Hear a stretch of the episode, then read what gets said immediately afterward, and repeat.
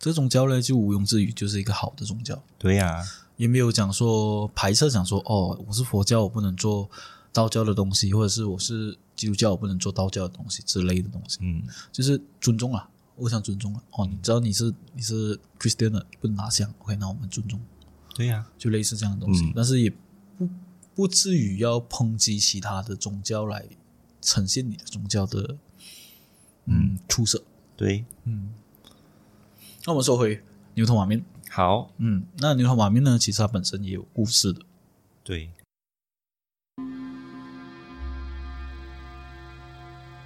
从古代印加人打起了第一个绳结开始，从多种的颜色、不同的绳结，从一到十，十到百，百到千，用于记录历史的过程，人们所称为起步。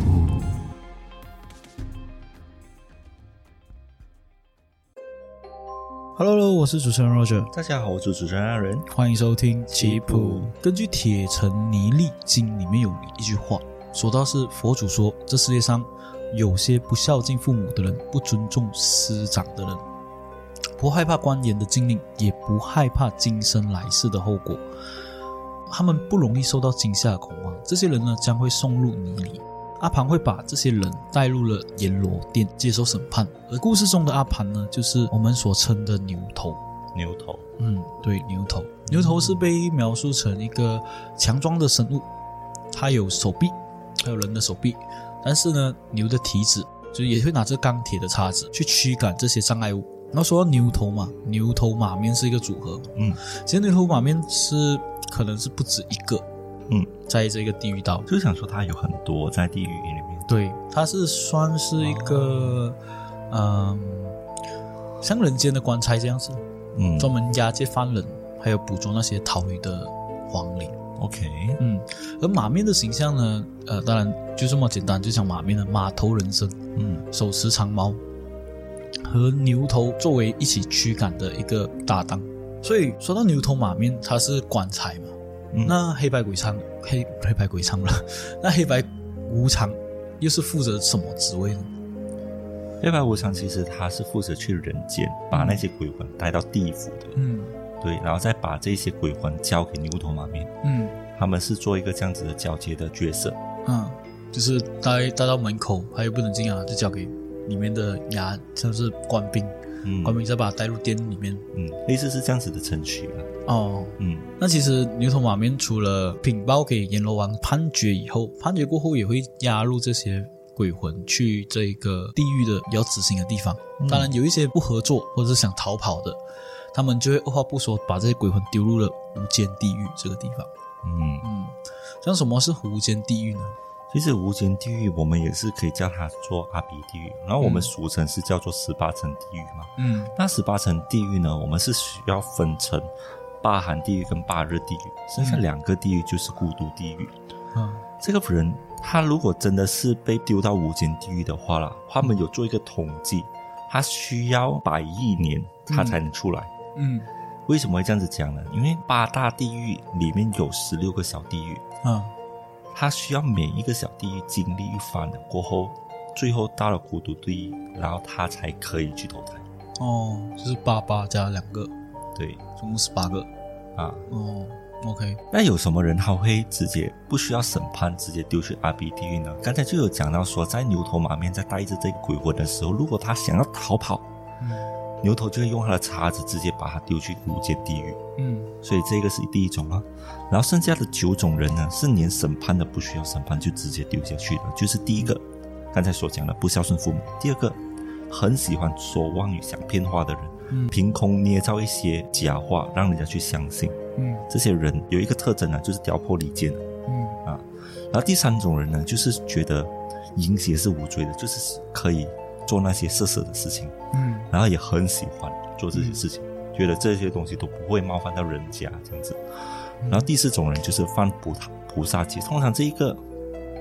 犯菩萨戒的人呢，通常都是比丘跟比丘尼。嗯第五就是经常杀生、杀牛啊、杀猪啊这些人。第六个就是偷法宝的人。第七就是经常喝酒。这个喝酒有一些说法，就是你当然可以喝，但是你喝酒了过后，你要做一些无耻的事情，杀人啊，或者是强奸人啊，嗯这些都是会的，这包括在里面。第八就是经常有那种憎恨心，就嗯是看谁都很讨厌，就是很、很凶恶的人。第九个就是诽谤三宝的人，讲佛教啊、佛法啊，或者是评论一些不好的东西，我们可以理解为就是大家都知道这个东西是好的，但是你就偏偏要讲它不好。哦，这是钢筋嗯，就是带节奏的人，OK 啊 OK，就是讲佛不好带节奏，啊，还是他讲任何事都带节奏？任我觉得是任何事都带节哦奏，因为这一个的话，当然我们这一个世界上不只是佛教嘛，嗯有道教、佛教、基督教嘛，嗯这样。如果讲基督教不好的话，那是不是也是有？因为我们所了解的话，基督教其实也是劝人家向善的嘛。嗯，对，这些向善的话，如果你带节就讲说它是不好的啊，或者是它是怎样啊，哦其实是让人家会去去到另外一方面。嗯，我个人我个人的想法是很简单的、啊只要一个宗教它，无论是你信用信仰是哪一个教，只要一个宗教它是劝你向善，或者是你呃做好事的，这个宗教呢就毋庸置疑就是一个好的宗教，对呀、也没有讲说排斥，讲说哦我是佛教我不能做道教的东西，或者是我是基督教我不能做道教的东西之类的东西，嗯就是尊重啦，互相尊重啦。哦，你知道你是你是 Christian 的，不能拿香，OK，那我们尊重。对呀、就类似这样的东西，嗯但是也不不至于要抨击其他的宗教来呈现你的宗教的嗯出色。嗯对，那我们说回牛头马面，好，嗯，那牛头马面呢，其实它本身也有故事的，对。但牛头马面在担任地府的工作之前啊，嗯他们其实是一跟我们一样是普通人。啊马嗯面他的前世是什么？西汉时期的时候是汉武帝掌权嘛，然后他有一个宠臣，就是他很宠这一个大臣嗯，这大臣的名字叫做金质帝。他原来他是一个匈奴部落的一个太子来的，之后他是被俘虏了，过后被封马封啊，就是俘虏到京城，过后让他去做那个御马监，嗯就像孙悟空做的那个御马温这样子啦，就是管马的。 ，OK，然后他死了过后，他就被玉帝封成三只眼的马王爷。所以他这个时候呢，就是四处都有他的庙宇，让人家去供奉、去拜他。他们拜他的时候，就像我们去泰国庙，他们就会去买那个大象的雕像。嗯这样多雕像里面有一个白色的雕像，他很喜欢，他就把它变成了一个马面的样子。这个马面呢，就是专门去服侍他的嗯。但牛头也是一样的，牛头呢，当时候是拱税，他拱税呢，他是教导人民如何去用牛来去耕田，嗯不需要用人力，这样子可以增加大大的生产力。嗯所以他死了过后，他一样四处都有庙宇，然后嗯大家都称为他牛王爷，所以一样有很多牛的雕像嘛。里面有一个牛雕像呢，是被玉帝派过去服侍这个牛王爷的。牛雕像它是这样子的，就是他之前是不孝顺父母，嗯然后之后他就变成畜生道，然后做牛，然后就一路都耕田。但是他这一点他做到很好，就是他耕田的时候，他完全没有在偷懒，嗯他就一路的跟跟到他死为止，然后他就觉得这个很勤劳，然后过后就把他放在牛王爷的庙宇里面，然后就是接受人家的供奉嘛。嗯然后牛王爷觉得这一个牛雕像是不错的，然后就把它变成牛头，嗯然后他就整天在跟在他身边。之后呢，这个牛头跟马面跟了一段时间过后，牛王爷就跟牛头讲说：“你已经跟了我一千年，现在有一个机会让你可以改变你的现状，去人世间去体验生活，然后之后得到一些官位。”嗯然后他是不舍得，因为这一千年都是我服侍你。那我如果我离开了过后，谁可以服侍你？因为我已完全了解你的生活习惯嘛。嗯那如果你没有我了过后，你一定是没有办法生活的嘛。嗯然后你用其他人可能用了不顺手，那种不用紧了，啊你放心，你去，这样是对你好的。然后他也抵不过牛王爷的劝说，然后就去了。马面就知道了这件事情过后，他就跟马王爷讲：“其实我也是想要去人间呢。”嗯不然你给我去一下啦，就一直在求。然后马王爷就拗不过他，就让他去。然后当时候他们就一起投胎，投胎到北宋时期。北宋时期有一个地方叫做青州，青州里面的胡家庄呢，就两个小孩子出世了，一个就是牛头嘛，另外一个就是马面。但是呢，他们的分别就是牛头是投胎到一个贫苦人家，马面他就是投胎到有钱的人家。嗯然后他们从小就在一起读书，算是青梅竹马，就是大家都玩在一起。虽然他们的家庭背景是不一样，然后到了二十多岁的时候，他们就去到京城，想要考功名。牛头是一个很勤劳读书的人呢，就是他想说我要靠自己拿到那个榜眼。马面呢，他就是整天只是玩而已。然后就算他们真的是去到京城那边的时候，牛头还是一样很刻苦的去读书，马面就是早出晚归，每一次都是这样。然后牛头有一次很奇怪，就想说，现在我们都要接近考试了啊，我都已经这样拼了，为什么你整天都不读书，还要整天出去外面玩，然后喝酒回来这样子？然后马面才不好意思跟他讲，其实我现在也是在努力呀、嗯而且你讲努力哦，他想，其实我现在就是一直在请那一些考官吃饭、喝酒，然后送一点小礼物这样子，希望他们可以给我金榜题名这样子了。嗯牛头就想说不可能了，然后就不理他了。然后过后他们就考试了，过后他们就等那个成绩一公布。那成绩一公布的时候，牛头和马面就过去看，然后去看了过后，马面是拿到榜首第一，嗯牛头连金榜都没有进到里面，所以牛头就很生气，你知道吗？他就当场爆炸死掉了， ，OK，然后他灵魂就飞到魁是星，爆炸，气到爆炸。气到爆炸。没有啦，只是一个形容词而已哦啦。 ，OK，对啦，没有办法接受这个现实，然后就死掉了。嗯然后他就去了那个魁星阁。魁星当时候我们有讲了一个节目是那个钟馗嘛，嗯钟馗是魁星下凡嘛，啊，啊，他就去那个魁星阁那边骂他。现在这个选举都已经不公平到这个地步了，你还能在这边有脸接受人家的供奉？嗯但是他骂了很久，他发现这个魁星完全都不鸟他，他就更生气嘛，他就来到地府，他就跟阎罗王讲，他想说，你看阎罗王这个马明平时不读书，每次仗着自己家里有钱，每一天都是送礼，这样就是得到状元了，很不公平。然后阎罗王是很正气傲然的嘛，一听到这件事情就马上叫这个小鬼去叫马明的灵魂过来，嗯马明一过来了过后呢，就打算给他教训。嗯马明就在那边静静的听，听完过后，他就讲：“大王，以你的这种威严呐、如果真的是做这件事情的话，你难道会不知道吗？我肯定是没有，就是你那么公正无私，在你的眼底下，哪里可能会有出现这样的事情？”嗯然后阎罗王一听的时候就觉得：“哎，是哎，那你可能就给他拍马屁，拍到很爽。”嗯，然后这时候他就打算削，一削的时候一用力，他就放了个屁。好马面这次很厉害哦，他马上跑过去就想说：“哇，我今天有幸来到这个阎罗殿，看到阎罗王，还有机会可以嗅到他的屁。现在我的肚子就好像蜂蜜一样甜蜜蜜的感觉。哦，就所谓的拍马屁。”对，哦，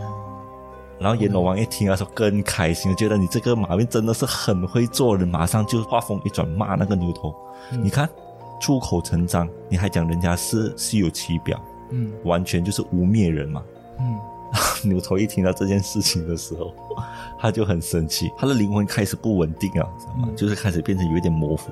嗯就证明他现在已经气到一个顶点，嗯然后他就觉得现在地府都没有办法帮他做主，他就去了凌霄宝殿找玉帝跟王母娘娘告状，嗯就一边哭一边讲刚才在地府遇到的事情，全部跟他讲。嗯然后玉皇大帝跟王母娘娘一听了过后，就把阎罗王召来天庭，去看一下到底是发生什么事情。嗯，其实你看到他的啊、呃上面那个故事啊，是跟呃人生的百态是很相似的。嗯，只是有一些人认为自己再怎么努力，呃，也不会比别人差，嗯但是为什么活得就是比别人差？嗯还有一些人，呃，只会拍马屁，为什么会平步青云，升到这样高？有句话说的很好了，啊其实就是在这世界上，你再优秀，也不可能万事无忧；你再聪明，也不可能事事都懂；你活得再漂亮，也没有，也不可能没有凄惨过。所以这个东西是可以看得出，就是世界上是不是为你一个人转动的？是因为其实你看在故事里面，你说马面没有努力吗？他有努力啊，他只是他把他的努力点放在另一个方面，就是察言观色。那你觉得察言观色是有没有用的东西？你要知道察言观色是不是与生俱来的东西？嗯是经过很多的白眼，经过很多的陪笑去累积出来。才才有这个察言观色。他只是把这种重心不放在读书身上，嗯而放在人世间的百态身上。呃简单来讲，就是牛头读死书，马面看尽人生百态。呃，有一句话叫做“读万卷书不如行万里路”，这个也是讲说，有一些东西不一定要你死读，不一定是成功的一个钥匙。当然，有些人会成功，但是当你这个问题没有解决的话，你就要想办法去改变。其实万事都有原因跟道理的，而道理的出发点是个人的生存，还有个人的利益。所以你看啊他的道理，站在牛头这一边，的确人家都会觉得很有道理。为什么他凭他的，他只能拍马拍马屁罢了？为什么他可以走到这样高？他只能出一点钱罢了，为什么可以走到这样高？但是人世间的钱不是大风刮来的，嗯，虽然他是富二代的身份，但是还有陪酒啊、陪笑啊这些东西，是吧？陪讲酒陪笑，讲难听一点啊啦、舞女，讲难听一点呢、就像舞女这样子啦，就是所谓的人家现在很多人讲说，哦，我要去应酬，要应酬，要喝酒那些，这是很久以前的时候，为什么一直讲应酬应酬？嗯而而站在马面的角度，他也是没有错的啊、嗯我花了这些心思去，这些钱财，这些努力，啊、被人家嘲笑，我去得到这个东西，嗯我目标是一样的东西，只是我用不同的方法。嗯但是为什么会变成像道德绑架这样？你必须要这样子做，你才能这样子成功。嗯嗯，对，这个就是现实，是，其实不是讲现实，这个是讲说人生的百态啊。有每个人的生活是不一样的，是吧？有些人可能读到很高，读博士什么，他就可以拿到他想要的东西。但是有些人不一定，你读到很高，你要的东西就可以给你，因为世界真的是不是为了你而转。嗯所以过后，他上了天庭，啊、告状这个阎王，嗯，所以玉帝了解了一番过后，确实有把那个阎王教训了一顿啊。嗯然后阎王回到地府过后，就跟牛头讲说：“其实你的性格呢，就是刚正不阿的，但是马面呢，他的心思又很灵活哦，擅长变通。所以如果你们两个人心情一起互补的话啦，就是大家都拉着大家，这样子的话，那个效果肯定是不错的。”所以现在我们讨论出来的结果，就是将你们两个人同心协力去辅佐我，嗯然后我也把那个生死簿交给你们，然后你们去帮我做工，这样子。嗯，就是把人间的寿命已经到的那一些鬼魂，然后把它交给我们，然后我们再走那个程序，这样子嗯算是一个公务员呐、然后马面跟牛头就觉得，这样至少也是也算是一个公民啊，嗯也是有工作啊，只是不是在人间里嘛。嗯那他们就答应了，嗯这样子。所以你看，马面已经拿到那个公民。过后无端端被人家拉去地府，我觉得他也很惨呢、是的确蛮惨的啦。但是你说到这里，就是呃，你听了整段故事啊，你会觉得玉帝跟王母娘娘不可能不懂这里面的就是关系在哪里，就是马面不可能只有收法的一面，肯定会懂。是，所以我个人认为他们会比较懂，这是要让阎罗王去处理，而不是革职他。嗯，虽然没有做革职的动作，对只是教训他，要因为他要让阎罗王回到地府做这个决定，所以感觉上是好像，呃，阎王为难牛头这个里面感觉上是为难牛头啦，为什么还他要回去要看他的脸色？但是在故事里面是满满的道理。嗯，那简单来讲是有一种，嗯，你刚刚讲的马面跟牛头有一种情叫做什么？有一点心情上的互补，嗯就是一个灵活，一个什么嘛？啊我打一个比方，你是一个领导人，你每天都天天听这种正能量的东西，嗯哇，我要怎样，我要讲，或者是鸡汤的东西，你很努力，什么什么，必须这样子之类的，你会每天都会有干劲去工作， OK，是吧？你会想，对呀你会想到有未来嘛？对呀有未来的画面嘛？啊但是假如你是今天是像牛头这样子跟你讲，哎，不能的、啊，这个不能，哦，现实是不能，你不不可能会完成这个东西，你要经过这样这样这样努力才能，这样你会闪掉吗？啊就是对你会讲哦，我要做，被比泼如冷说，水，比如说我要做呃八块腹肌，但是你要经过一年的训练，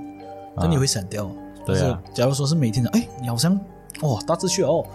这样你还会有那干劲继续冲劲。是，嗯，虽然虽然讲来说，很多人讲说忠言逆耳，嗯，但是有多少人在现实中，呃，接受，接受这个东西，然后有多少人可以慢慢的去消化这个东西，嗯是很少的。但是有一个坏处啊，就是假如说一个人每一天都只是听鸡汤，只是听这种正能量，他会陷入他自己的幻想里面，他很难去接受事实。无法自拔。所以哈，是对无法自拔。所以我觉得阎王他这个判这个判定啊是非常好，嗯因为他是知道什么叫做一个是要这样子，一个要另外另外一样子，像阴阳这样子嗯，互补互通。所以这时候你看呢、就是因为他们互补互通，所以阎罗王才会给他们这样高的职位。当时候还没有黑白无常嘛，嗯所以他们是坐着那个去阳间雕灵魂，然后过后来到地府，然后来到地府要过后经过一些程序，然后再交给阎罗王去审判的。嗯所以当时候是牛头跟马面去做整套程序的，然后之后有了黑白无常过后，他们才把他们的职业划分。分开。可是为怎样去分谁是去人间，谁是在地府工作，嗯其实是有故事的。嗯就是牛头那时候是自己去工作，他去人间去要抓鬼魂，嗯来到人间过后，他发现到他的那个睡命符不见了，嗯他不见了过后，他又不敢去地府，然后他就一直在那个人间隐藏起来，隐藏了二十年。这时候这二十年，他就不，他当然他也把他的特征给隐藏起来，他就把它变成一个人的脸。但是这个人的脸呢，他还是有一点像牛的一些仙状，就是鼻子很大、啊，耳朵很大这样子，所以人家都会叫他鬼子。哦很像鬼这样子。然后他就在那边就是没有工作做，然后整天就是半手半尾。嗯然后这个地方呢，他有一个老师叫做姓张的，嗯这个姓张呢他是学政，学政算是一个校长这样子的一个职位。嗯他有一个变态之处、哦，就是他不允许他的学生请假的。人家要跟他申请假期，讲要去哪里玩啊，或者是家里有事啊，他会找各种的理由推脱掉。所以很多学生就很讨厌他，而且他不单单是把申请的假期推脱，他还扣掉他们年假，因为我们一年里面肯定有一些公共假期的嘛，他也让他们去上学。啊他们就没有办法去玩。年轻人一定会讨厌这样子的老师的嘛。那有一天，有一些学生就想说，哎，要不然我们去整一整这个老师，嗯这个张老师。他们就是越讲越兴起，就打算要做了。他们就想到什么，就扮鬼吓他。嗯长得最像鬼的就是那个鬼子嘛，牛头。嗯他就讲说，哎，不然你来扮鬼去吓他啦，让我们可以结心头之恨。嗯然后他讲不好啦，这样子等一下一不小心给他吓死，不是不不是惨，他讲求你啦，一次罢了嘛，那你可能会吓死。然后那个牛头呢，他讲要要去吓他也可以，但是我们也需要一个阴司文牒才可以啊。嗯但是什么是阴司文牒？那牛头是知道的嘛，嗯他就让这一些学生去帮他画，他就一边描述，他们就跟着那个描述画起来。嗯然后画出英式文牒。然后来到晚上的时候，牛头就来到学校，嗯然后慢慢走走走走到张老师的房间。然后这时候张老师睡到一半，听到有人开他的门，他就被吓醒，他就看是谁，他一定是觉得是学生在整他，他就、嗯他就骂，一直在那边骂，然后骂骂骂起来，穿鞋穿鞋走过去的时候，发现到是一个人影，嗯然后慢慢抬起头的时候，那个头在他面前突然变成一个牛头，嗯那个张老师就吓到，然后牛头就这时候就跟他讲，二十年前是阎王命我来抓你的，可是不小心我就把这个阴司文件弄丢了，嗯导致我一直待在这里不敢回去。但是今天多亏你这一班的好学生，嗯帮我画出一张一模一样的阴司文件，我们终于可以回家了，跟着我走，这样子。所以因此这样子是牛头他后来应该是阎王知道这件事情吧，怎样也会知道吧，所以他就没有没有得再上回人间去做这些事情，啊、这时候我觉得还不知道，还不知道。因为直到第二件事情的时候才发现到，就是这件事情是马面的事情。马面的家庭是一个有钱人的嘛，然后他的哥哥他有一个孩子而已，可是这个孩子出了事情，就是他被一个算命师讲说他只有十八年的寿命，他的哥哥就算了一下，就是今天啊，然后明天就是他的生日，他就在想到底要怎样去救他。然后这算命的人就跟他讲说，其实你只需要准备很丰富的佳肴，在这一个地方，然后去找两个人，然后这两个人在下棋，然后你要三次请他们吃你的东西，然后他们才可以帮你。然后如果他们不帮呢，你就跟他讲，你的弟弟已经在阴司做了官，这样子的一个构造了，嗯有办法可以帮到他救孩子，他就去做。有一个要求就是他必须要一个人去，他就拿着那一些食物过去到那一边，他真的是看到有两个人在下象棋，但是这个人很奇怪，一个牛头，一个马面，他就在那边等哦，等他们下完一盘棋，他就请他们吃，啊，他们没有任何动作嘛，他在等，他们就下第二盘棋，下完他又请，又没有动作，到第三盘下完了过后，他们就发现到有一个人在跪着嘛，就听他讲什么，他讲说请他们吃饭嘛，马面就讲说反正现在都肚子饿，不然我们就吃哦。OK，牛头就讲说好，那我们就吃吧。吃吃完过后就打算要走，时间也不早了，要去做东西。这时候这个马员外就跟他讲说，有一些事情想要你帮忙，那他们就很生气嘛，你竟敢来阻挡阴间的棺材。然后过后就听他讲什么，他讲说他要救他孩子，只能你们两个人才能救到。然后他们就问他叫什么名字，叫做马一春。然后他们一看手上的那个印式文牒，就是写着马一春。他们现在要去抓的就是马一春，不可能会帮嘛，因为阎王要你三根之内可能会留你到五根，所以他们就死活都不同意。然后他就用了那个方法咯，就想说如果你们不帮我的话，我就叫我的弟弟，我弟弟也是在阴间做官职的。然后马面就想说，叫你姓什么？你叫马不是啊？他所知道的在地府所有的工作人员，只有他姓马而已。然后就问了才知道，原来他是他哥哥。然后就跟牛头讲说，不然我们就帮他一次。然后好了，就在那个印字文牒那边勾掉那个马一村的那个名字。这件事情回到去了过后，被发现，一被发现了过后，就惩罚牛头跟马面嘛，就把他们的力量全部剥夺，就叫其他的鬼差去把那个马一村拉回来，就要惩罚他。但是不成功，因为刚才有那个算命师，那个算命师一知道他的那个名字被割了过后，他就在他家里做结界，嗯所以鬼才进不了。因为其实人兽啊，在那个阴世文牒割掉了才有效，如果是人间想要去抵抗的话，其实不能。所以为什么还要设这个局，就是这样。还有要救他，就做一个结界，那个鬼差就进不了嘛。然后鬼差回来地府汇报的时候，就知道他们一直都不成功，所以阎罗王要亲自上去。然后这时候牛头马面就觉得这个是他们立功的机会，他讲，不然我们亲自上去劝，看能不能挽留。阎罗王就讲说，好，你就上去，你们上去了看你们的结果能不能抓到他。他们上到去了过后就讲说，你们其实不要再反抗了，因为如果你们反抗下去的话，阎罗王上来你们就没得顶。就讲说，要不然我们做一个交易，就是跟他谈一下，就这一次你这个孩子我们先带走，嗯然后下一次的时候再让马一春投胎，再做你们的孩子。然后这个马员外听了过后，他就讲说，那也没有办法，就好吧，不然等一下会引起另外一个大 boss 来攻打他家里就不好嘛。嗯所以这整件事情导致阎罗王下定决心，不要再让牛头马面来人间的原因。哦，哈，其实整件事情啊，看起来很像一种贿赂，你知道吗？嗯，就是对，讲有一句话说叫做“有钱使得鬼推磨”，但是不是这种这个情况啊？啊，但是如果不能用贿赂的手段，就好像他们他打算用贿赂手段，他不能接受的话，他就打清醒牌作为一个筹码。嗯，所以我觉得马面是蛮难做的，因为一边是亲情啊，一边是工作上的事。嗯，嗯，牛头也是难做，因为一个是板凳嘛，嗯，然后他板凳是家里人，我不可能闷不作声。嗯，然后就算我同情，我也只能安静的跟他一起事情。是啊，是啊，所以你看牛头马面其实蛮难做的，在这一个故事里面。其实这一个点要讲到一个东西，就是有一句话叫做“法不外人情”啊，嗯，法哎对，啊，法不外乎人情。对，它意思是指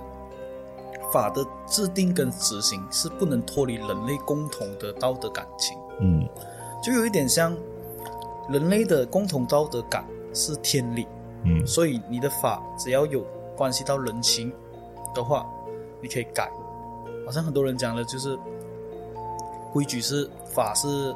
死的嘛，啊，法是死的嘛，规矩是人定的嘛。对啊呀、可是以以那个阎罗王的角度来说，他不能做这个决定，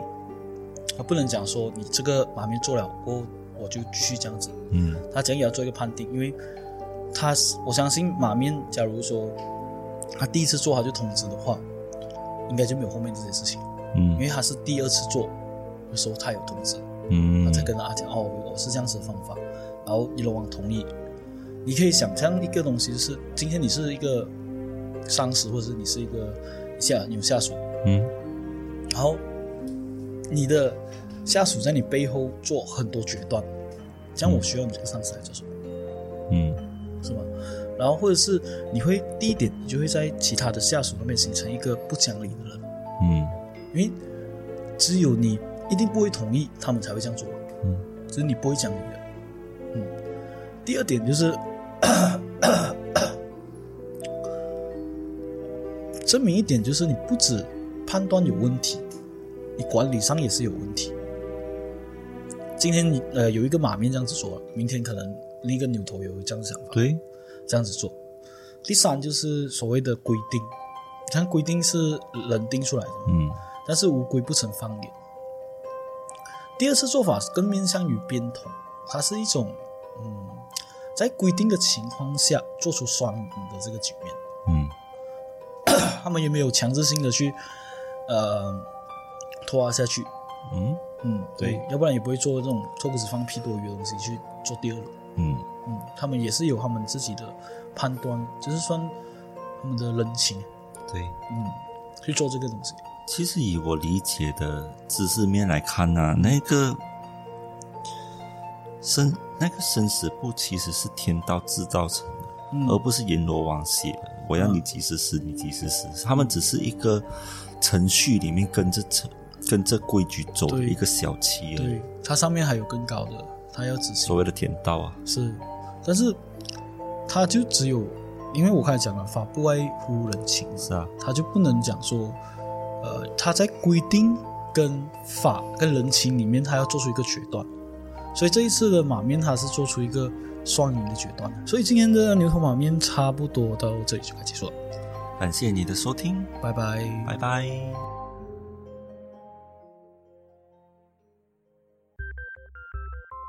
好了，今天我们的节目差不多到这里就结束了。喜欢我的节目的话，欢迎你订阅、